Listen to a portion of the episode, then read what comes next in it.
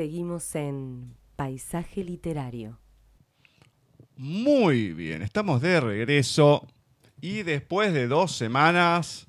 Después de dos, De dos semanas, sí, sí, porque tuvimos una jornada de doble lectura la semana pasada. Tenemos a, entre otras cosas, feliz cumpleaños, señor García. Gracias. Aunque me contestó bastante tarde cuando se lo mandé creo Sí, debo sí, haber ¿no? sido el Estoy- primero que lo tengo- saludó. Tengo, un- Sabés entender que tengo un montón de revoluciones en mi interior, Gus, o sea, ¿Qué tiene que ver una técnicamente, literalmente, o sea. Pero no, gracias, gracias. Déjelo ahí, déjelo. Por favor, le pido. No diga más nada. Déjelo ahí. Bueno, do- dos semanas después volvemos con las lecturas, con las secciones y todo. Y con una alegría enorme, porque obviamente la recuperamos a Ceci, la Mm, anotamos muy bien. Y esperemos que siga así por mucho tiempo más. Y, y mucho más, así yo ya no leo definitivamente nada y leo Ceci nada más. Así que Ah, qué bonito. Obviamente. ¿Qué, qué, se puede pedir de otra cosa? Por favor, te pido, Ceci. No, todo no, tuyo. no, seguro que no. Todo, todo tuyo. La verdad, te extrañamos mucho. Yo también Mucho, extrañé. esto, porque sin vos esto ha sido una remada en dulce de leche eterna. Qué No, metáfora, no es Gus. para tanto. Con el señor García, que es, es un, es un yunque atado al cuello. Los entrevistados, no, no, la verdad que esto sí, esto está perdido. Sin vos está todo perdido, te digo. La verdad, todo perdido. Me voy a llorar en un rincón. Nada, ¿qué pasa? No, la verdad que es una alegría enorme, Jessy, tenerte. Mirá que tenía ganas de hacer algo, estábamos acá con Barce y dije, "Mm, esto para fin de año no se puede dar porque demasiado largo, la voy a terminar Te matando. hacer así". trabajar, Ceci. No, eh, bueno, está bien. ¿En o sea, serio? Y bueno, ¿qué vas a hacer? Es así, Gustavo es, es el Exigente. jefe medio déspota, ¿eh? Ojo. Claro, mirá, pero Te exige, te exige. por Sí. favor, por favor, por favor. Bueno, Ceci, todo tuyo. Bueno, qué lindo. Vamos a comenzar con nuestros queridos oyentes y más ni menos que comenzar con un poema de Matías Diegues. Matías Jorge Daniel Diegues. Nuestro querido Mati. Amanecer de Matías Diegues. Que pueda devolverte la mirada descansando los ojos allí donde lo perecedero duerme, a fin de nutrir el polvo del que somos. Retasea lo divino, cuando lo necesites, abandónate en él cuando realmente seas, cuando no haya uno, dos o más, cuando el número no pueda percibirse. Hay tanto oculto que crees que eres parte, mas quizás seas cómplice, uno que revela lo que sucede, pero se mueve de su silla y de su propio pecho para ir a otro corazón, uno que no late, uno que es para ahora y para siempre, como nada igual hay, como nada vuelve a ser. Si un día despiertas y es, solito te darás cuenta porque no hay nada más real y amplio que las formas que asume el crecimiento. Amanecer de Matías Jorge Daniel Diegues. Qué linda. Muy lindo, muy lindo lo de Mati. Muy lindo. Qué, qué, qué bueno. Bueno, recordemos que Matías Diegues es el, el viajero del helicoide. Claro. Interesante, claro. bueno, nada, recordar Es eso, su, su libro, eh, bueno, todo lo que hemos vivido con él. Muy bien, muy bien. Y su texto este nuevo Muy lindo. también. Yo muy quiero lindo. más poemas. Yo quiero más poemas, eh, Mati. Sí, la verdad que sí. Bueno, vamos a, vamos a tener más. Bueno, ya que hace mucho que no estás, te queremos seguir escuchando. Sí, sí, por supuesto. Vamos eh, con un poema ahora de nuestro querido también eh, Jorge Tarducci. Hierven y derraman. Desolación cósmica. Apuesta secreta. Pausa de humanidad. Como hilos que se destrenzan airados y que en un santiamén y al improviso, lentamente, crujen, hierven y derraman lágrimas de carcajada. hierven y derraman de Jorge Tarducci. Siempre son breves los poemas de Jorge, muy bonitos. Bien. Además que hace muchísimo que no teníamos nada de él tampoco. Es verdad, es verdad. Es verdad. Es cierto. ¿Qué más? Y ahora un, ter- sí, un tercer poema de también un querido poeta, Emanuel Rodríguez Semert. Lo mejor que podamos. Ruinas que se aplacan con solemnidad. Palabras viejas que dijimos todo el tiempo, pasando a través del prismático. Para algunos el tiempo no existe, o se iguala a palabras que se dejaron de lado por pereza o ambigüedad en su significado. Queremos que todo tome un molde al que podemos divisar, pero es como tantas otras ilusiones. Llegaremos lejos y estoy seguro, cambiando las palabras y significados, amando hasta donde podamos, alejándonos lo más que podamos, una espada que pende de un hilo muy fino. Con ello estamos destinados a jugar lo mejor que podamos. Lo mejor que podamos de Emanuel Rodríguez Emert.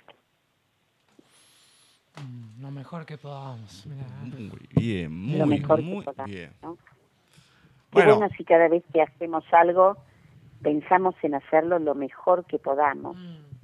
Mm. no El sé. mundo cambiaría. ¿eh? Hay algunos que no sé si lo hacen ya así. ibas a agregar algo. No sé, mira que tengo muchos ejemplos. Hay muchas realidades en el mundo que me parece que no lo hacen, ¿eh? Lo peor que se puede. Yo creo que algunos precisamente hacen eso, lo peor que se puede. Lo peor que se puede. O a lo mejor son tan inútiles. que- Ay, Dios mío, lo que me haces decir, Ceci. Yo no soy de decir estas cosas, pero la verdad es tu no, influencia. no, no, no, no. Es mi No, influencia. no, no, no, no. Pero bueno, como yo sé, yo sé que a vos te gusta y que lo extrañaste mucho, las pobres desventuras del joven Pinocchio. Ay, sí, Pinocchio. Pinocchio, Pinocchio. Pinocchio ha encontrado más que una hermana, una madre. Ha vuelto Sí. a encontrar el hada perdida. No es Ada Brown. Va, no sabemos porque no tiene nombre. Y crecida. ¿Será? Pasó de ser de herma- hermana a. Claro. Es Dios interesante. Pasan cuatro meses más y se convierte en la abuela. es una locura. Las hadas yo pensé que eran eternas. Esta hada es, un- Es interesante, es interesante. es Y- una fabulera y, directamente. y recordemos que Pinocho le promete a la hada eh, eh, que va a ser un niño bueno, que va a estudiar, que va a ir a la escuela. Y bueno, eso fue lo que lo- donde habíamos quedado en el capítulo número 25 de las aventuras de Pinocho. Y ahora vamos al capítulo número 26, que se titula Pinocho va con sus compañeros de escuela a la orilla del mar para ver al terrible dragón de las aventuras de Pinocho de Carlo Collodi. Y dice así. Al día siguiente fue Pinocho a la escuela. Figuraos lo que ocurriría ante aquella caterva de muchachos traviesos al ver que entraba en la escuela un muñeco. Aquello fue unas risotadas que no tenía fin. Uno le hacía una mueca, otro le tiraba por detrás de la chaqueta, otro le hacía caer el gorro de la mano, alguno intentó pintarle con tinta unos bigotes. Y no faltó quien, quien quisiera atarle los hilos a los pies y las manos para hacerle bailar. Al principio Pinocho tuvo paciencia, pero cuando ésta se le iba ya acabando, se encaró con los más atrevidos y les dijo con cara de poco amigos. Mucho cuidado conmigo. Yo no he venido aquí para divertir a nadie. Yo respeto a los demás y quiero a mi vez ser respetado. ¡Bravo, Tonino! ¡Has hablado como un libro! gritaron aquellos monigotes aumentando su algazara. Y uno de ellos, más impertinente y atrevido que los demás, trató de agarrar al muñeco por la punta de la nariz. Pero no tuvo tiempo porque Pinocho levantó la pierna y le dio un puntapié en la espinilla. ¡Ay, qué pie más duro! gritó el muchacho rascándose la parte dolorida. ¿Y qué brazo? Aún más duro que los pies, dijo otro que se había ganado un codazo en el estómago por haber querido dar a Pinocho otra broma desagradable. Aquel puntapié y aquel codazo dados tan a tiempo hicieron adquirir a Pinocho la estimación y la simpatía de todos los muchachos de la escuela. Todos ellos quisieron ser amigos suyos y le hicieron mil protestas de afecto. El maestro también se mostró satisfecho, porque lo veía atento, estudioso, inteligente, siempre el primero para entrar en la escuela y el último para ponerse en pie cuando había terminado la hora. El único defecto que tenía era frecuentar demasiado la compañía de los muchachos más traviesos y menos estudiosos. El maestro se lo advertía todos los días, y tampoco el hada se cansaba de repetirle. Ten mucho cuidado, Pinocho. Tarde o temprano, esos malos compañeros acabarán por hacerte perder la afición al estudio, y acaso también por atraerte alguna desgracia grande. No hay cuidado, respondió mm, el muñeco encogiéndose de hombros y tocándose la frente con el dedo índice, como queriendo decir, soy yo más listo de lo que parece. Pues señor, un día iba Pinocho a la escuela y se encontró con unos cuantos compañeros que se acercaron a él y le dijeron, ¿Sabés la gran noticia? Pues que ha venido a este mar un dragón grande como una montaña. ¿De veras? Quizás sea el mismo de cuando se ahogó mi pobre papá. Nosotros vamos a la playa para verle. ¿Queré venir? Yo no. Quiero ir a la escuela. Ah, ¿qué te importa la escuela? Iremos mañana, por una lección más o menos. No hemos de ser menos borros. ¿Y qué dirá el maestro? Déjale que diga, para eso le pagan, para estar riñendo todo el día. ¿Y mamá? Las mamás no saben nunca nada, respondieron aquellos pilletes. ¿Sabés lo que voy a hacer? dijo Pinocho. Por ciertas razones que vosotros no sabéis, quiero ver al dragón. Pero iré después de salir de la escuela. Ah, Valiente tonto, repuso uno de los del grupo. Se creerá, sin duda, que es un pez de ese tamaño. Va a esperarle para que lo vea a la hora que quiera. En cuanto se aburra de estar en este mar, se marchará a otro. Y si te he visto, no me acuerdo. ¿Cuánto se tarda en llegar a la playa? preguntó el muñeco. Y en una hora podemos ir y volver. Eh, pues vamos allá y a ver quién corre más, gritó Pinocho. Y dicho esto, aquellos monigotes, con los libros bajo el brazo, echaron a correr a través de los campos. Pinocho iba siempre delante de todos. Parecía tener alas en los pies. De cuando en cuando volvía la cabeza para mirar hacia atrás y se burlaba de sus compañeros, retrasados a una buena distancia. Al verlos jadeantes, fatigados, cubiertos de polvo y con una cuarta de lengua afuera, se reía con toda el alma. El infeliz no podía presumir en aquel momento que aquella carrera le llevaba al encuentro de nuevas calamidades. Y ahí termina el capítulo número 26, titulado Pinocho va con sus compañeros de escuela a la orilla del mar para ver al terrible dragón de las aventuras de Pinocho de Carlo Collodi. Muy bien, muy bien. 26. 26. Y son 35. Creo que sí. no me acuerdo. Mm, esperemos que no haya ningún inconveniente porque Eh, Qué inconvenientes nuevos. nos quedan 10 programas y, y 9 capítulos, así que esperemos que Mm. no, no, no haya doble entrevista, no pase nada, porque si no ya veo que el final va a ir para el año que viene. Y sí, puede ser. Vamos a ir con suspenso. El, el Pinocchio de Navidad, vamos, se, se convirtió, lo hicieron leña y lo pusieron como árbol de Navidad después. 36 capítulos. Muy bien. Bueno, antes de pasar a la Lorena Pronsky del día, usted, a la que esté mirando en este momento, Sí. ¿tiene algo? ¿Quiere decirnos algo? Mm, Bueno, voy a. Bueno, no la noto muy convencida. ¿eh? No quisiera utilizar las influencias de la profe para hacerla hablar. ¿eh? No, no, no. Voy a leer una poesía, eh, digamos, eh, en honor a, a la mujer, porque bueno, el domingo creo que es el Día de la Madre, ¿no? si no me equivoco. ¿Cómo? Creo, Si no me equivoco. creo. Eh, bueno, eh, eso, voy a leer algo en relación a esto. Bueno, Oda a la mujer. Ejemplo de lucha y superación, capaz de superar cualquier miedo. Si con eso es capaz de ayudar al ser querido haciéndolo con total ilusión. Sangre que es purificadora, indicadora de que está lista para dar a una criatura la vida, en el momento en el que se sienta preparada capaz de crear vida y alumbrar al mundo, con un hermoso angelito lleno de amor que nace de una parte de su alma y conseguir vivir con el latido de su corazón. En su pecho tiene dos recipientes perfectos que guardan un completo alimento que a su bebé ofrece con cariño para verle sano crecer.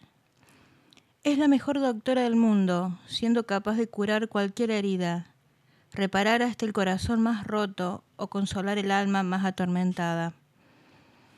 Es pluriempleada en un solo día. Es capaz de ejercer cualquier profesión y lo hace con total devoción, cuando lo hace por quien vive en su corazón.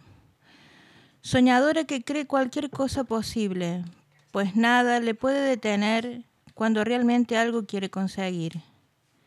No se le debe ninguna etiqueta poner pues ella es realmente única. Y aunque diosa podría ser, su maravilloso nombre es mujer. Sonia Crespo.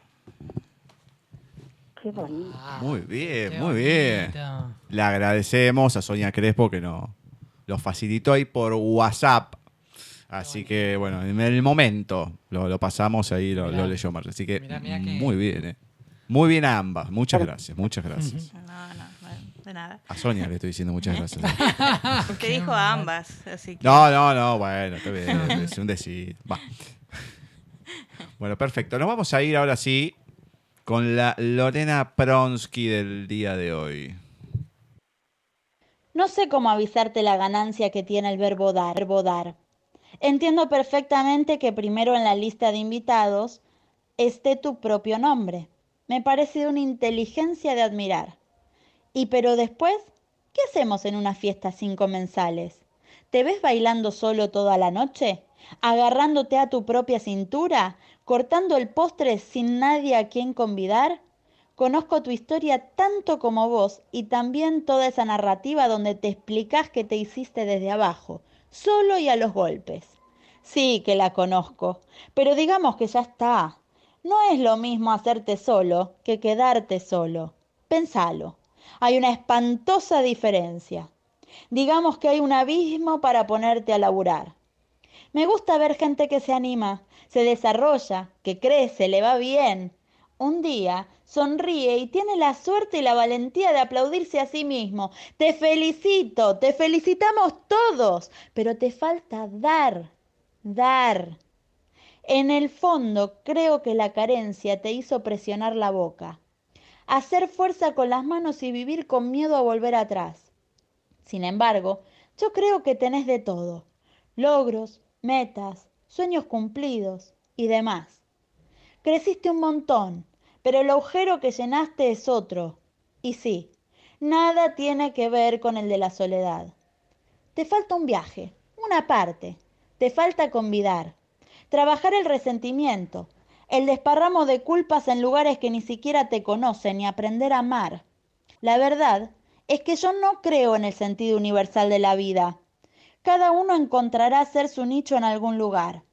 Pero no podés irte el día que te lleve la muerte, habiendo logrado tantas cosas buenas, sin darte la posibilidad de poder amar, perdonar, compartir, amar, dar. Son cositas que se llevan dentro. Te vibra el alma, créeme. Y en definitiva, es lo único que te vas a llevar de acá. De verdad te lo digo. Te fue muy bien. Es momento de mirar para adentro y caminar hacia los costados. Nada te va a dar más felicidad que la del verbo dar. Al menos probá. No es por mí, es por vos. Capaz que con este último dato te animas a probar. Lorena Pronsky. Bueno. Bueno, Bien. pero eh, no, no dejó ni un espacio para Lorena Pronsky. Estaba aceleradísima, ¿eh? Es muy. Bueno, había como ciertos rasgos imperativos, ¿no? Eh, animate a dar, ¿no? Como, eh, como una, una fuerza. Bueno, Lorena Prosky tiene eso, ¿no? Está, está este, este juego con el lector, de hacerlo participar. Este, pero bien, a mí me gusta, está bien. Me gusta. ¿Te acordás que hubo una sección que Vani leía otro, otros cuentos? Antes de Lorena Prosky. No, era eterno. Era el- leía el chanta de Bucay, perdón, el, uh. el Bucay del día. Eh, no, era eterno. Además que, ay, no, sí, quiero que entre todo el año, me faltan tres. Y mandaba 25 minutos. Dejate, de- no, pero no, pero sí, así lo termino. Pero flaca, no me deja programa. Tenemos que meter media hora para por el ladrón de Bucay. Se darán cuenta que no me gusta. Pero bueno, Sí, no importa. Antes de pasar a Ceci, voy a leer algo que me gusta porque creo que se creo que pueden verse reflejados muchas personas con eh, este texto. Por ciertas partes, ¿no? Pero bueno. Un gran, uno de los más grandes fabulistas que hubo en España, Tomás de Iriarte. En este caso, el burro flautista. Esta fabulilla, salga bien o mal, me ha ocurrido ahora, por casualidad. Cerca de unos prados que hay en mi lugar, pasaba un borrico, por casualidad. Una flauta en ellos halló que en un zagal se dejó olvidado, por casualidad.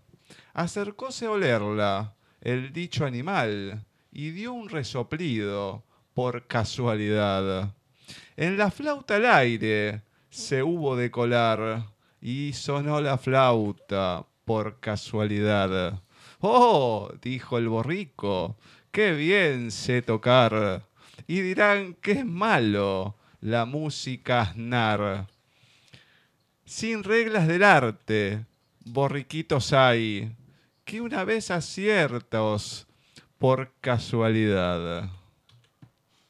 El burro flautista de Tomás de Iriarte. Wow. Bien, Es hermoso. bien. Sí, la verdad que sí. Para mí, será que a mí me pueden decir muchas cosas, ¿no? Pero para mí tiene mucho mensaje subliminal esto. Ay, wow. Por supuesto. Subliminal. Yo leo muchas cosas entre líneas. Em, ah, pero Aznar era, no era Aznar. Yo digo, pobre Pedro Aznar, lo mataron. No, la música Aznar, la verdad que... Qué palabra polémica. Bueno. em, Es una linda metáfora de, de lo comple- de la complejidad del, del mundo del arte, para mí. Está bastante, está bien. ¿Cómo? De, de lo, lo- de lo artístico. ¿Así? Sí, que el burro se creía que estaba tocando música, que estaba haciendo arte. Yo creo que Bueno, mm, nada. más de lo complejo es de con qué poco la, la- la gente se puede creer que, Bueno, sí, por eso. en este caso, con este texto, ¿no? Claro. Pero, Ah, mm, Con este texto. Claro, el texto lo que está diciendo es esto, porque, a ver, un burro se encuentra una flauta, lo toca así nomás, uy, mirá qué bien que sé tocar, y la verdad que, que es medio polémico. Me hace acordar a la película de, de Dumbo, que vamos a decir antes de fin de año la puedo comentar. No la comenté, ¿no? No, no la No, no comenté. la comentaste. Que, bueno, vuela con la pluma cuando la aspira, eso también tiene mensajes medio subliminales. Pero bueno, de los mensajes oscuros que tienen las películas de Disney, como todo. Estoy muy pesimista hoy, discúlpenme. Se ve que, se ve que me, me dejaron así ya desde antes. Bueno, Ceci, por favor, por favor. Bueno, antes de leer un cuento, voy a comentar algo de nuestra querida Claudia Zamora, que es amiga nuestra, amiga de paisaje, eh, escritora, tarotista, metafísica, etcétera, etcétera. Eh, escribió Mis amigas zorras, eh, cuentos para chicos. Bueno, en este momento Claudia está armando, todavía no, no salió, digamos, al aire ni lo está dando a sus alumnas, pero falta muy poquito, un eh, curso de Reiki y aromaterapia. Es decir, Reiki, la mayoría ya sabemos de qué estamos hablando, ¿no es cierto? La energía que pasa a través nuestro y la, la emitimos por nuestras manos, y eso unido a las plantas aromáticas, el poder de cada planta, el poder de las flores, de los aromas, y no solo este, este curso va a dar Claudia, sino también otro de cristales. De modo que realmente hoy hablé con ella, creo que son dos cursos muy lindos, se puede después poner, si les parece a ustedes, en paisaje, eh, el lugar a donde dirigirse, o tiene, o ir a, a YouTube, que creo que tiene un, un videíto, o un podcast, eh, donde podemos admirar eh, todo esto que nos que nos regala Claudia Zamora. Y ahora sí, si les parece, vamos a leer algo de Ángeles Mastreta, la querida mexicana. Ángeles Mastreta, que nació en Puebla, México, en 1949, periodista, eh, su primera novela la publicó en 1985, Arráncame la vida, que obtuvo el premio Mazatlán en México y se convirtió en un verdadero fenómeno de crítica y ventas. Otro de sus libros, que es el que yo tengo acá entre mis manos, es Mujeres de Ojos Grandes, el primer libro de cuentos publicado en 1990. Luego en 1994 apareció Puerto Libre, luego Mal de Amores y El Mundo Iluminado. Esta Mujeres de este libro, Mujeres de Ojos Grandes, son historias muy breves, cuentos, relatos de sus tías, supuestamente. Eh, cada una es una tía distinta que cuenta sus historias. Por lo general son historias de amor, con humor. Hoy vamos a leer la siguiente de Ángeles Mastreta. Eh, la tía esta se llama Amalia Ruiz. Amalia Ruiz encontró la pasión de su vida en el cuerpo y la voz de un hombre prohibido. Durante más de un año lo vio llegar febril hasta el borde de su falda, que salía volando tras un abrazo. No hablaban demasiado, se conocían como si hubieran nacido en el mismo cuarto se provocaban temblores y dichas con solo tocarse los abrigos.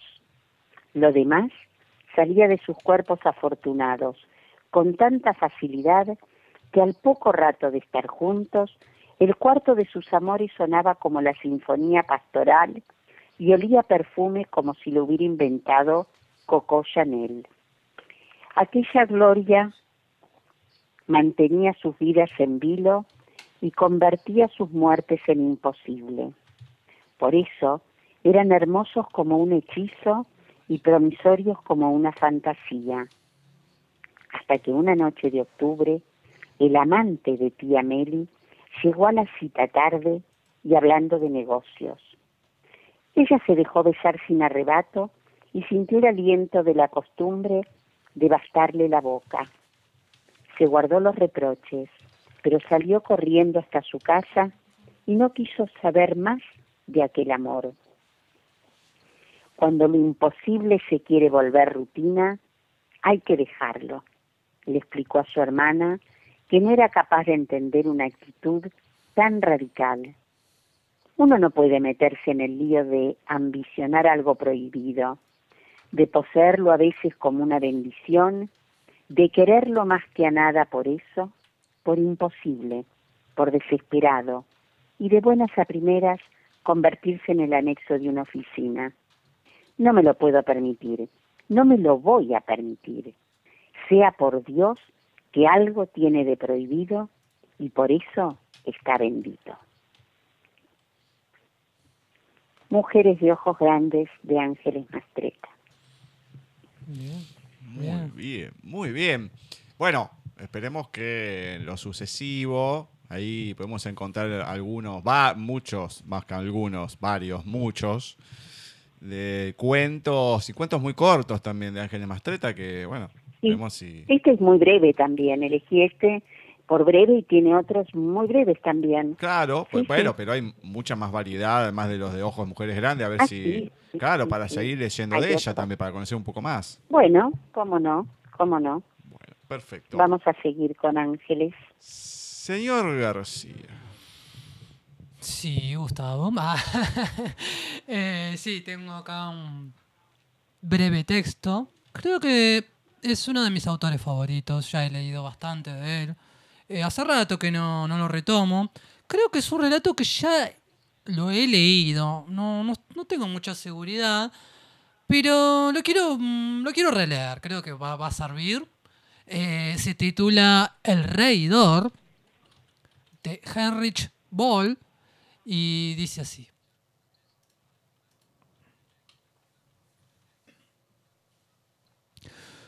Cuando me preguntan por mi oficio, siento gran confusión. Yo, al que todo el mundo considera un hombre de una gran seguridad, me pongo colorado y tartamudeo. Envidio a las personas que pueden decir, soy albañil. Envidio a los peluqueros, a los contables y a escritores por la simplicidad de su confesión, pues todos estos oficios se explican por sí mismos y no necesitan aclaraciones prolijas.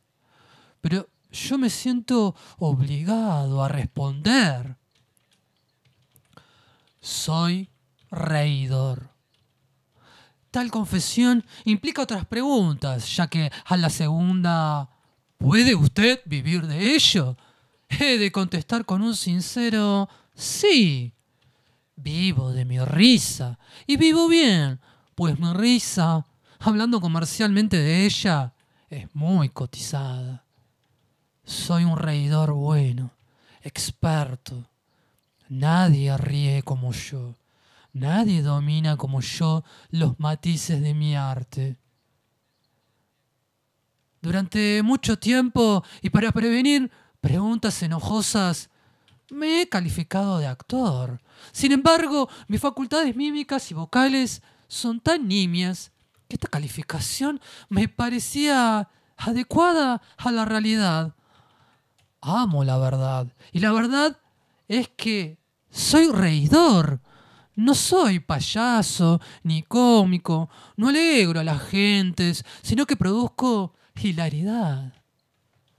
Río como un emperador romano o como un bachiller sensible. La risa del siglo XVII me es tan familiar como la del siglo XIX. Y si es preciso, río como se ha hecho a través de todos los siglos, de todas las clases sociales, de todas las edades. Lo he aprendido tal como se aprende a poner suelas a los zapatos. La risa de América descansa en mi pecho. La risa de África risa blanca, roja, amarilla. Y por un honorario decente la hago estallar, como manda el director artístico. Me he hecho imprescindible. Río en discos, río en cinta magnetofónica. Y los directores de radionovelas me tratan con un gran respeto. Río melancólicamente, moderadamente, histéricamente. Río como un cobrador de tranvía o como un aprendiz del ramo alimenticio. Produzco la risa mañanera, la vespertina, la nocturna y la risa del ocaso. En una palabra, allí donde haya necesidad de reír, allí estoy yo. Creadme, este oficio es cansado y lo es tanto más cuanto, y esta es mi especialidad, domino la risa contagiosa. Por eso soy imprescindible para los cómicos de tercera y cuarta categoría que con razón tiemblan por el, el efecto de sus chistes. Casi todas las tardes me siento en los locales de variedades para reír contagiosamente en los momentos débiles del programa, con lo que constituye una especie de sutil claque. Este trabajo tiene que realizarse con gran exactitud. Mi risa cordial y espontánea no ha de sonar demasiado pronto, ni tampoco demasiado tarde, sino en el momento preciso. Entonces, según se ha programado, empiezo a soltar carcajadas y todos los asistentes se unen a mis risas. Con el chiste se ha salvado. Después me dirijo, agotado, sigilosamente al camerino, me pongo el abrigo, feliz por haber terminado mi trabajo. En casa me esperan casi siempre telegramas con Necesitamos urgentemente su risa. Grabación el martes. Y pocas horas más tarde me acurruco en un expreso con demasiada calefacción y maldigo mi suerte.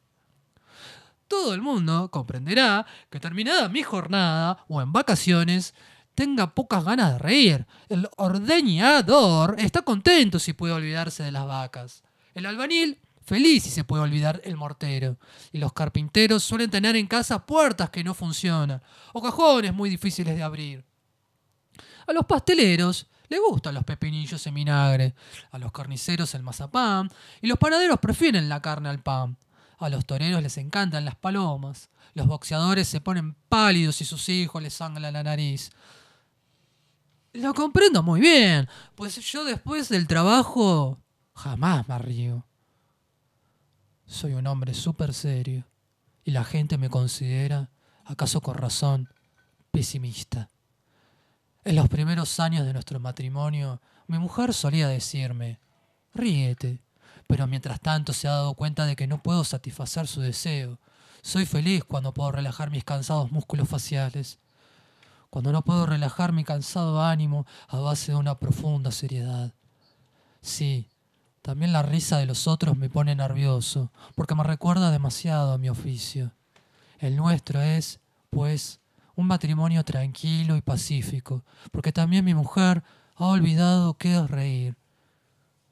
De vez en cuando la pillo con una sonrisa, y entonces también yo sonrío. Hablamos sin levantar la voz, pues odio el ruido de las variedades. Odio el ruido que pueda reinar en los estudios de grabación. La gente que no me conoce me considera poco comunicativo. Tal vez lo sea, porque he de abrir demasiado a menudo la boca para reír. Sigo mi vida con rostro inmutable. Solo de vez en cuando me permito una leve sonrisa y a menudo me pregunto si habré reído alguna vez. Creo que no. Mis hermanos pueden decir que siempre he sido un muchacho serio. Así pues, suelo reír de múltiples formas, pero desconozco mi propia risa. El reidor de Harrich Ball. Qué tono dramático que le das. Fede. tono de drama. Interesante, raro. Eh, ¿La, la lectura o el lector? No, no, no, la lectura. Ah, la lectura. la Yo no la había escuchado nunca. Está bueno, a mí me gusta el texto, está bueno. Está rara la lectura, pero está bueno, sí. Está sí. bueno, está bueno. Eh, Bueno, este, este autor lo hemos leído antes. Eh, así Lo que- ¿Crees hemos que no me acuerdo leído. haberlo escuchado? Había un texto que era eh, algo sobre los trabajadores, no recuerdo bien. Bueno, más adelante lo, lo confirmo. Muy ambiguo todo. Tenía, tenía puntos y comas, recuerdo. Creo Eh, que sí. Y varios, varios, varias letritas en el medio. Bueno, Creo que Marcela no da opinión directamente. Está en un estupor increíble. No, no estoy escuchando muy atentamente. Bueno, vamos a, a ir eh, a la sección de literatura lésbica y aclaro algo. Yo estoy totalmente en contra de lo que vamos a pasar hoy Qué mal. porque la verdad Todo para atrás, Gustavo. es Todo horrible como está hecho. No, no, lo digo porque yo después me mato editando y todo, pero la verdad que el de hoy es horrible.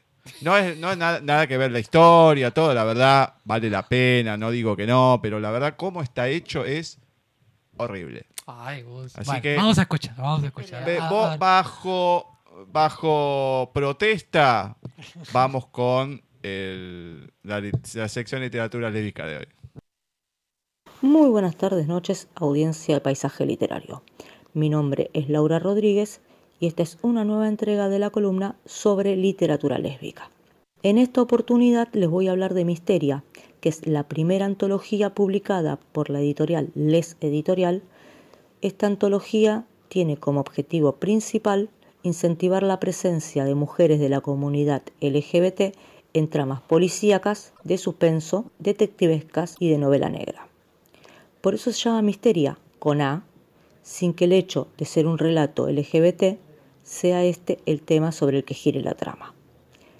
Misteria es una antología que aúna a 12 escritoras que han inventado los crímenes más sorprendentes, todos ellos con un componente LGBT que no podemos pasar por alto. Ha llegado el momento en el que el misterio no tenga orientación sexual, o mejor dicho, que éste no tenga relevancia en la historia, porque a quien amemos no importa, lo que necesitamos es encontrar al asesino. Dentro de esta antología caben destacar un par de cosas. En los relatos podemos encontrarnos con diversos escenarios, siempre dentro del género policíaco y de suspenso. Asesinatos, muertes, ajustes de cuentas, corrupción, atentados, pero todos tienen algo en común que no solo tiene que ver con la utilización de personas de la comunidad LGBT, sino que también dentro de los relatos debía aparecer el color amarillo y que, al haber sido un concurso, las autoras no solo son españolas, sino que en este libro también nos encontraremos con tres escritoras sudamericanas. A continuación, pasaré a hacerles un pequeño resumen de tres de los relatos que conforman Misteria. Por mano propia de María Delfina Húngaro, cuenta la historia de Mariana, una chica joven que es asistente de una fiscal, con la cual mantiene una relación más allá del trabajo, y que a causa de un encargo personal de su jefa se ve envuelta en una situación que al día de hoy la sigue mortificando. El relato está contado en primera persona y en pasado, ya que es la misma protagonista la que cuenta sus recuerdos de esa época de su vida, recuerdos que jamás pudo borrar de su memoria. Nombres propios de Evelyn González San Martín narra la historia de Europa, quien tras salvarse por poco de un atentado en el tren, decide buscar desesperadamente a su novia, Camila, una chica de la que poco sabremos.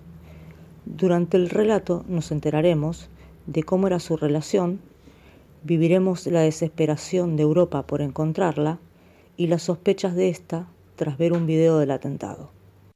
Por último, les voy a hablar del relato ganador del primer concurso Misteria realizado por Les Editorial. Su nombre es Bajo la Tierra y pertenece a la autora Teresa Gispert. Gertrudis es una detective que vivió toda su infancia en el pueblo en el cual transcurre el relato y a la que le asignan el caso sobre un cuerpo hallado por unos niños que jugaban en un lugar llamado el Portillo. Este cuerpo pertenece a una chica que había desaparecido 20 años atrás y a la que habían dejado de buscar ya hacía mucho tiempo. En el presente, Gertrudis, junto con la policía del lugar, deberán averiguar quién, cómo y cuándo la mataron, para poder de esa manera cerrar este horrible suceso que tanto había llegado a conmocionar al pueblo entero. Si quieren saber más sobre este libro o el resto de las colecciones del Les Editorial, pueden entrar en la página www.leseditorial.com. Esto ha sido todo por este miércoles. Nos estaremos escuchando el miércoles que viene. Hasta la próxima. Le agradecemos a Laura bien. que nos haya compartido el día de hoy la sección de literatura lésbica. Cuánta maldad. Esperemos No. que les haya gustado. Impresentable, impresentable. No, no la verdad que es indigno para lo que es una antología que ha- han puesto mucho, les editorial y todo. La verdad que es indigno el audio que nos mandó Laura. Indigno. No, no estaba tan mal. Se Y entiende. No estaba tan mal, eso me da razón que estaba La mal. información llega. Yo creo que O sea, la me está, llegue. me está dando la razón. La- Cuando dijo no estaba tan mal, o sea que está. Usted es como Guido Casca. Eh, no está. eh, está mal, pero no está tan mal. No, porque y tenía la que decir Constantinopla y dijeron 1832. O sea, cualquier cosa. No importa. Vamos a dejarlo ahí. Hemos porque- tenido cosas peores. ¡Ah, bueno! ya está matando. Y No, después yo soy el malo. Yo también he tenido cada cosa cuando hablaba. Bueno, la sigo teniendo. La No sigo diga más teniendo. nada. Déjelo ahí porque se está embarrando. Pero era verdad. Se está No está mal, empantanando. no está mal. Hay que tratar de perci- percibir lo bueno, Gus. No, tan, no todo tan malo. Buah. Para ver si. ah, para ver si hacemos qué comparación hacemos. Nos va a leer algo Marce ahora. Yo. Oh. Claro. Lo que estaba practicando hoy Pero antes yo del programa. Yo ya leí, Gustavo. No, no, no. Usted leyó algo que le compartí de Sonia Crespo, qué sé yo, que le agradecemos mucho. Pero usted tenía algo más preparado. Eh, sí, Sí, pero claro. ¿qué me cambio? O sea que, bueno. ¿Eh? ¿Vio? Em, Mientras usted lo prepara, yo le voy a leer algo que yo quiero que presten mucha atención, porque la verdad me desorientó. Uy, se mataron. No. No, no. Ah, perfecto. Pensé que se había palmado alguien. Eh, perdón, disculpen. Em, por favor, Ceci, vos también presta mucha atención porque necesito explicación sobre esto. Últimamente vengo muy mal con los textos. Bueno. José María Méndez. Ernesto Lembobado. Elena Esteves, española extremeña, era extraordinariamente elegante, exquisita, emanaba efluvios enervantes, evidenciaba energía, espíritu, en escueto elogio. Encantaba, encontrándola empezaba el embrujo. Esto experimentó Ernesto Echegoyen, emigrante europeo, ex embajador estoniano. Enamoróse. Encontrábase entonces Ernesto en el Ecuador, en el Exeter. Ella emergió en el espejo, esplendorosa, escotada, envuelta en escajes. Efectivamente estaba en escalera. Enardecido, exaltado, Ernesto empezó espetándole ese abruptamente escandaloso exordio. Escaso ejemplar. Ella, endiabladamente elástica, escapó envolviéndolo en enigmático ensueño. Ernesto estaba ebrio, en eclipse en el Edén. Helenita empezó esquivándolo. Empero enseguida entendiéronse. Escarceos en esquinas, enternecidas epístolas, enojos, explicaciones, ensueños, éxtasis, etc. Epílogo, enlace. Ernesto el embobado. José María Méndez. ¿Qué me contursi? Qué raro. Es raro, Sí. es verdad, es raro. Hoy tenemos un día raro, Ah, era todo tan raro. Gus. muy raro. La verdad que lo, lo elegí, yo digo, ¿esto qué es? Está bien, a lo último todo con E, ¿no? ¿O es todo con E? Ah, pero por- mire ¿qué, usted. qué se te dio por leerlo, Gus? Digo, ¿Perdón? porque al fin y al cabo lo terminaste eligiendo y lo terminaste leyendo. Lo Ah, elegí ¿Qué, qué porque... te atrajo? El azar. El azar, ok. Ya, ahora me quedamos, quedamos a, a el salvo. azar. No el, el asnal, como, El como decía el texto y yo dije asnar. Claro. Pobre Pedro Aznar, que ahora me estoy dando cuenta que es todo con E. Claro, envuelta en Bueno, te encaje. diste cuenta de eso. Efectivamente estaba en escalera. Efectivamente estaba en escalera, la verdad que. Qué, qué pobre los textos que estamos eligiendo hoy. No, no me incluyes a mí. Yo tengo re textos re buenos. Bueno.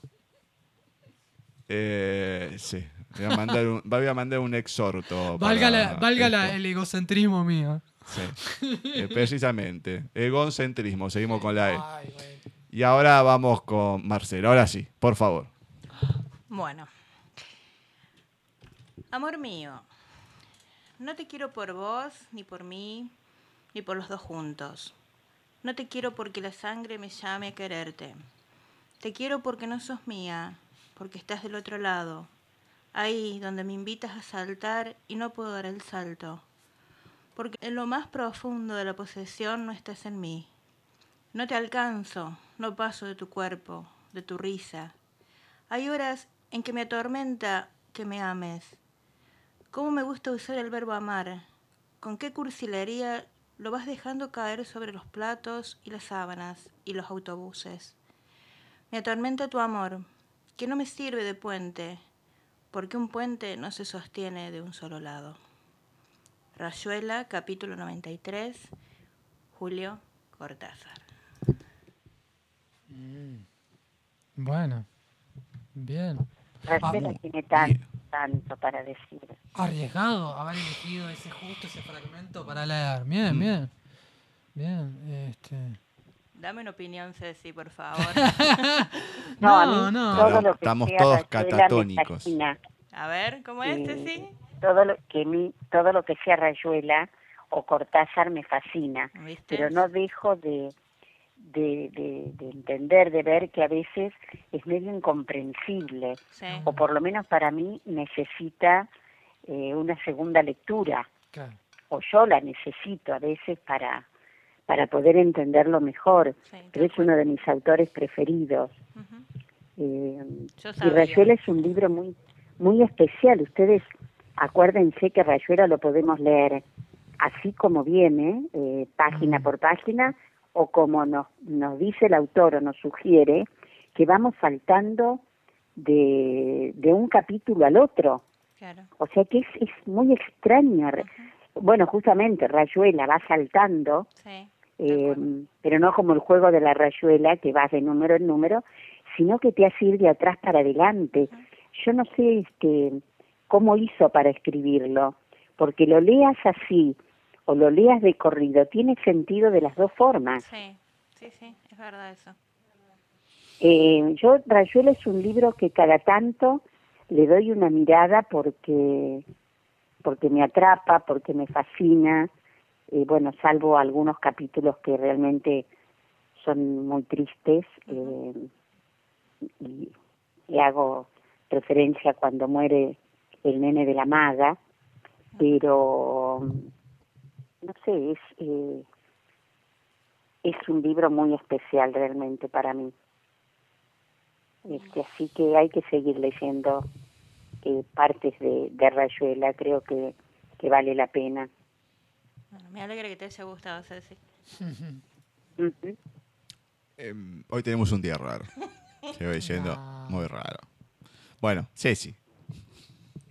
Yo, para no seguir diciendo cosas raras, porque yo acá tengo un texto que también es extraño, yo ya no sé si no dejarlo para el miércoles próximo y leer una poesía de Unamuno, porque lo que iba a leer también es un texto, bueno, lo leo, tenemos tiempo, Sí. eh, recordando a Daniel Foe o Daniel Defoe, novelista inglés, nacido en 1660, es decir, eh, no se sabe la fecha exacta, pero está más o menos alrededor del 1660. Fíjense que estamos hablando de 1660, estamos en el 2019. Es el autor, ni más ni menos que de Robinson Crusoe. El texto este se llama El diablo y el relojero. Vivía en la parroquia de San Benet Funk, cerca del Mercado Real, una honesta y pobre viuda quien, después de morir su marido, tomó huéspedes en su casa. Es decir, dejó libres algunas de sus habitaciones para aliviar su renta.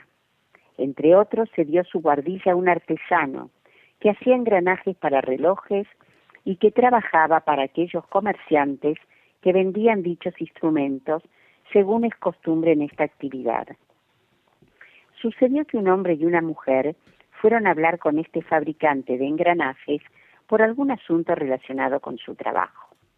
Y cuando estaban cerca de los últimos escalones, por la puerta completamente abierta del altillo donde trabajaba, vieron que el hombre, relojero o artesano de engranajes, se había colgado de una viga que sobresalía más baja que el techo o cielo raso.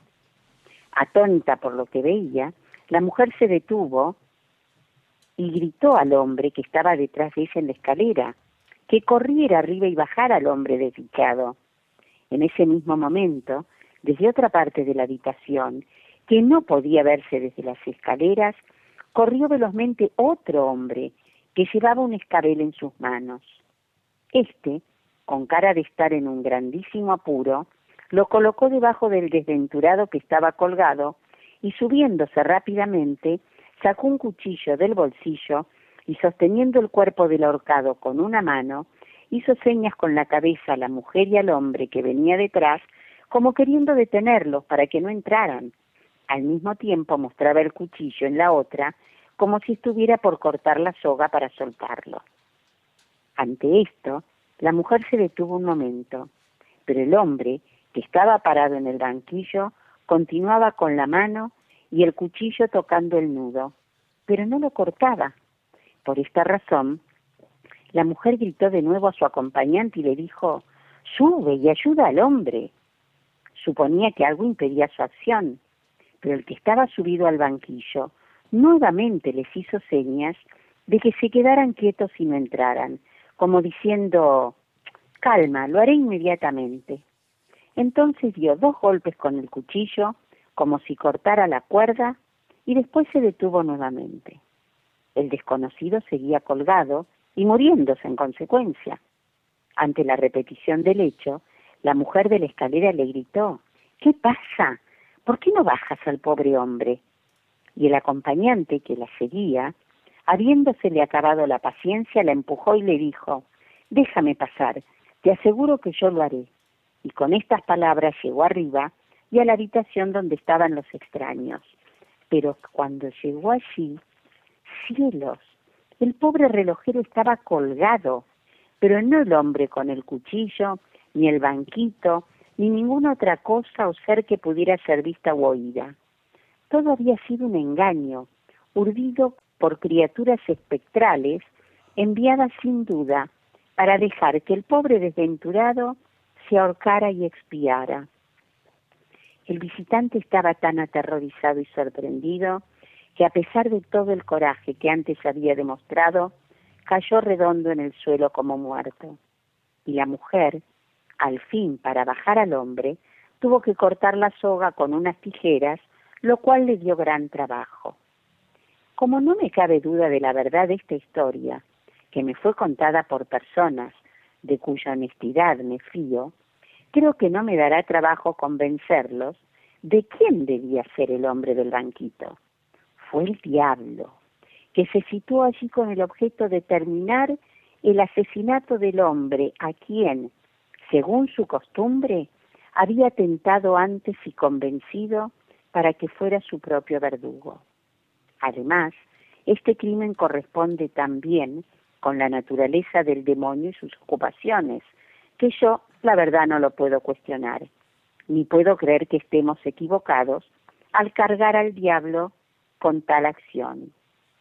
No puedo tener certeza sobre el final de la historia. Es decir, si bajaron al relojero lo suficientemente rápido como para recobrarse, o si el diablo ejecutó sus propósitos y mantuvo aparte al hombre y a la mujer hasta que fue demasiado tarde. Pero, sea lo que fuera, es seguro que él se esforzó demoníacamente y permaneció hasta que fue obligado a marcharse. El diablo y el relojero de Daniel Defoe. Muy bueno. ¿Vieron, Casaro? Muy- Vos sabés que yo tenía un cuento que también estaba el diablo. ¿Será, co- será, será casualidad? Cosa mandinga. Ay, por favor, no, no, no, no. Bueno, Eh, No, en no, la- no, no en leamos el- más. En el libro del entrevistado de hoy también. ah, Ah, aparecía siempre. Sí, sí, sí, sí, sí. Así que, Dios mío, va de retro, Satanás. Bueno, para finalizar, porque creo que después de esto no nos va a quedar más tiempo, vamos a ir con la película del día. Señor García, vamos. por favor.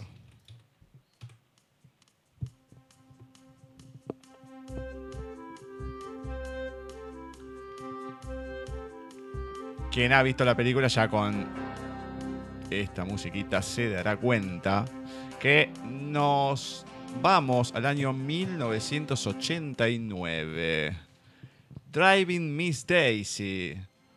Paseando a Miss Daisy, el chofer y la señora Daisy, o también conduciendo a Miss Daisy. En realidad, Driving Miss Daisy sería como un juego de palabras de manejando a Miss Daisy, a la señora Daisy, por el tema del mal carácter de la mujer y el protagonista, ¿no? De cómo la va, va llevando para calmarla.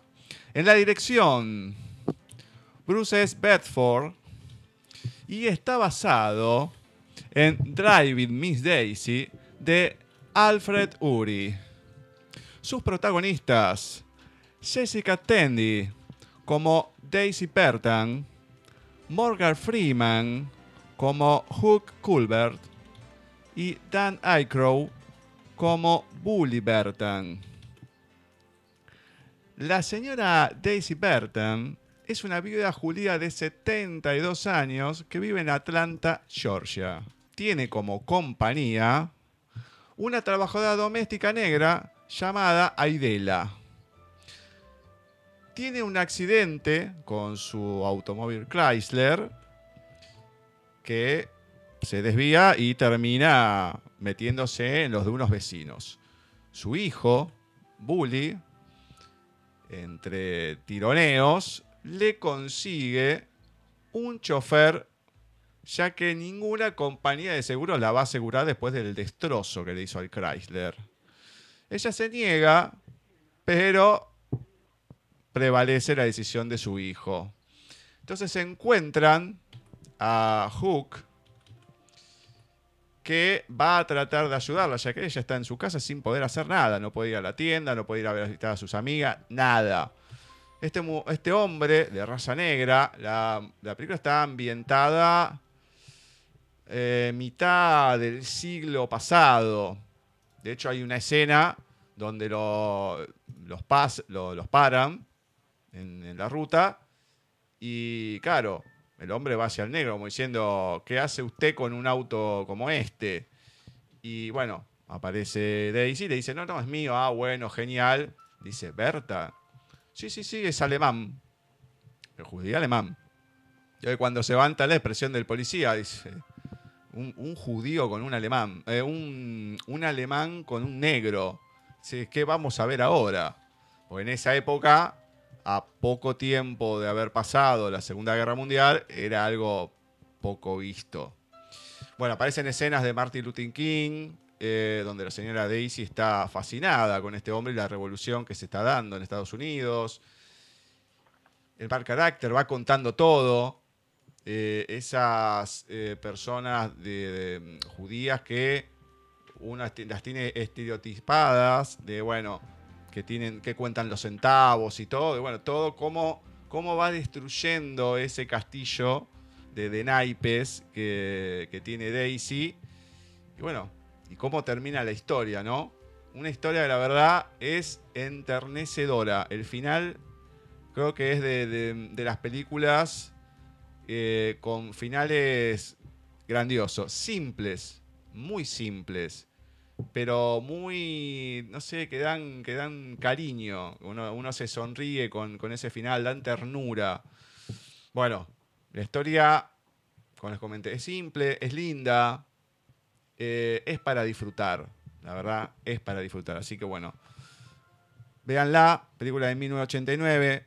Driving Miss Daisy, conduciendo a Miss Daisy, el chofer y la señora Daisy. Bueno, tiene 10 millones de nombres, así que la van a encontrar seguramente. Bueno, eh, ha sido un programa completito el de hoy, ¿eh? porque hemos leído bastante, hemos podido comentar, han, han estado las secciones. eh, estos temas que, bueno, a partir del año que viene va a estar eh, José presentando, que veremos a ver que por lo que me fue diciendo, la verdad que va a tener una variedad impresionante. Sigo diciendo, espero que sea la última vez que pongamos a Sabina. Yo tengo establecido que así sea. La próxima, Serrat. Ea. Serrat va con. Sabina. Pasamos a Sabina y ya Serrat ya fue. No, no, no, no. Y se va y se, y se va y se fue. Vienen juntos a la Argentina, Eh. o sea, los, los muchachos entre por separado no, no, no convocan a nadie. O sea, se tienen que juntar para convocar dos personas. ¿Y qué querer una cancha de boca también? Bueno, no se puede decir otra cosa. Para lo único que sirve. Bueno, perfecto. Bueno, Ceci, la verdad que ha sido un placer enorme poder tenerte nuevamente acá, que te notemos bien, recuperada, eh, con una voz eh, intacta, prácticamente sin toser, hubo algo ahí, pero bueno, a lo que te tenemos acostumbrado, nada.